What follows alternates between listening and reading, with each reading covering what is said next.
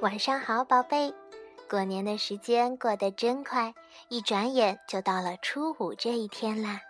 初五这一天，商店要开始做生意啦，商人们都放着鞭炮庆祝开业。宝贝儿，你看见他们贴在店里的财神画了没有？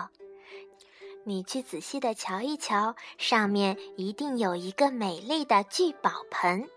聚宝盆是我们中国人用来代表财富的哟。今天我们就来说一个聚宝盆的故事。明朝初年，在南京有一个捕鱼为生的年轻人，名叫沈万山。他的生活十分贫困，可是却很有同情心。他经常把捕来的鱼送给比他还穷的人。因此，街坊的邻居都很喜欢他。有一年，雪花飘啊飘，飘了好几天，直到过年都没有停下来。眼见厨房里只剩了一小碗米，沈万山的心里不禁着急起来。他对妻子说：“如果明天天再不放晴，我就只好冒着风雪去捕鱼了。”过年的那几天，邻居们都舒舒服服、高高兴兴。沈万山却驾着小船，一个人在清冷冷的秦淮河上捕鱼。天寒地冻，鱼儿都躲到深水里去了，他一条也捕不着。而他就这样在船上过了一天一夜。天色渐渐亮了。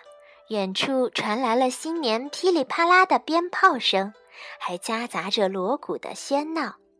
沈万山却又累又饿，冷得几乎要倒下去了。可是他想到新年新希望，再试试看，也许会有个好的开始。于是他又重新振作起精神，满怀希望地撒下了网。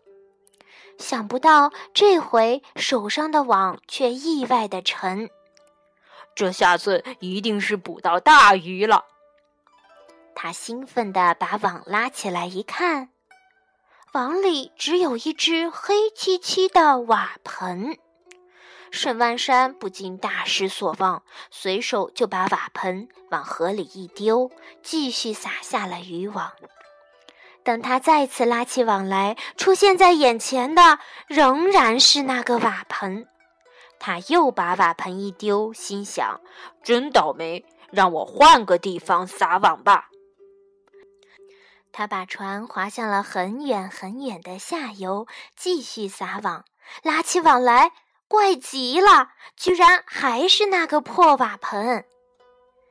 他拿起这毫不起眼的瓦盆看了看，叹了口气说：“哎，也许是你与我沈万山有缘吧。”他也不捕鱼了，就抱着瓦盆回家去。沈万山的妻子听到丈夫回家的声音，急忙从后院跑出来，满心欢喜地告诉他说：“快来看啊，我们有一只鸭子了。”上个月我不是帮张奶奶绣了件衣裳吗？昨天晚上她送来一只大肥鸭给咱过年呢。沈万山听完后，本来垂头丧气的脸上立刻展露了笑容。他说：“我捡了一个瓦盆回来，正好可以给鸭子装食物呢。”晚上，夫妻俩喝了点稀饭，把剩下的一点米倒在了瓦盆里喂鸭子，就早早休息了。第二天早晨，他妻子到后院一看，奇怪，瓦盆里竟然盛了满满的一盆白米，鸭子也吃得饱饱的。他以为是沈万山向邻居借米喂鸭子，喂过了头，倒了太多米。于是，他就把多余的米收了起来，只留下一小把够鸭子吃的。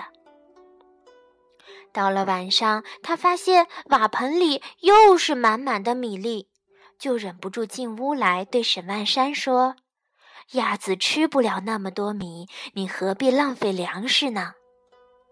沈万山的心里觉得很奇怪，说。我并没有喂东西给鸭子吃呀。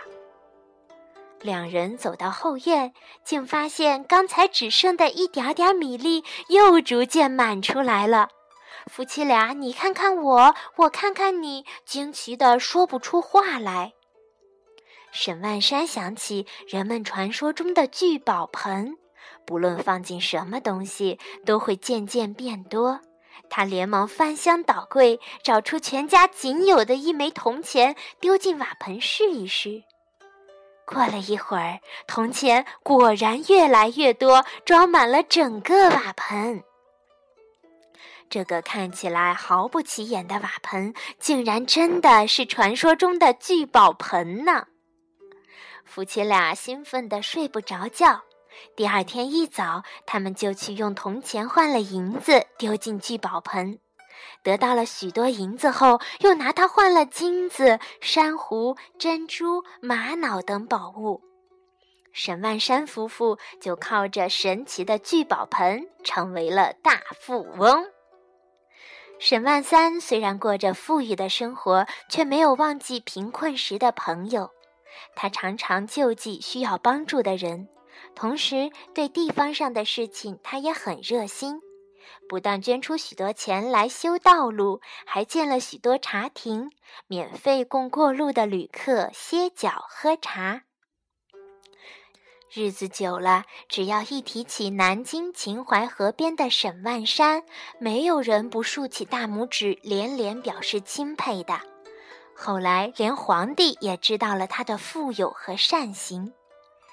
这时，皇帝明太祖正想把南京城修成一座坚固的石头城，却为这笔庞大的经费伤脑筋呢。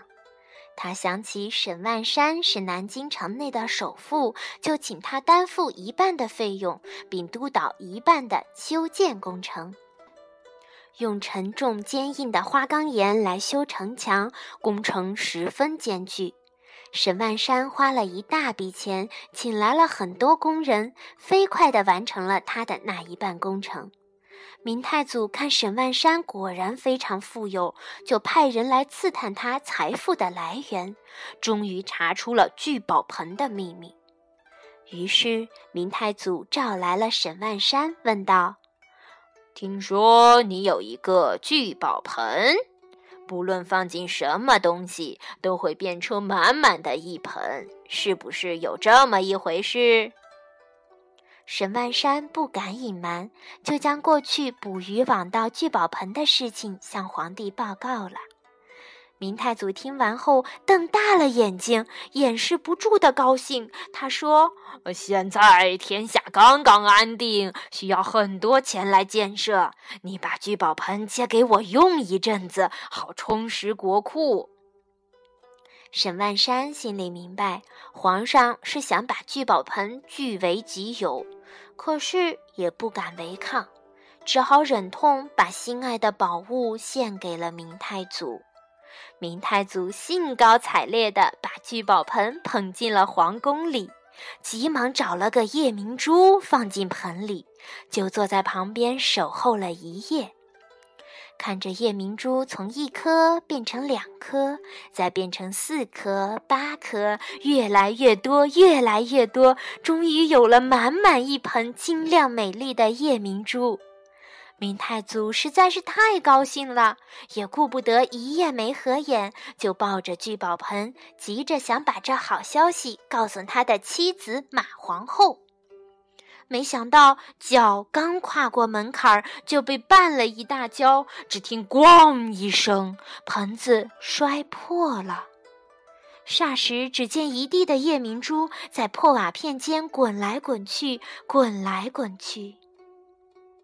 聚宝盆破了，他的故事也该结束了吧？不，你可知道现在南京城南边的城门为什么叫聚宝门吗？据说这是因为当时明太祖怀着懊恼的心情，把聚宝盆埋在了南门下，所以才这样取名的。沈万山的故事也因此随着南京城的聚宝门一直流传到了今天。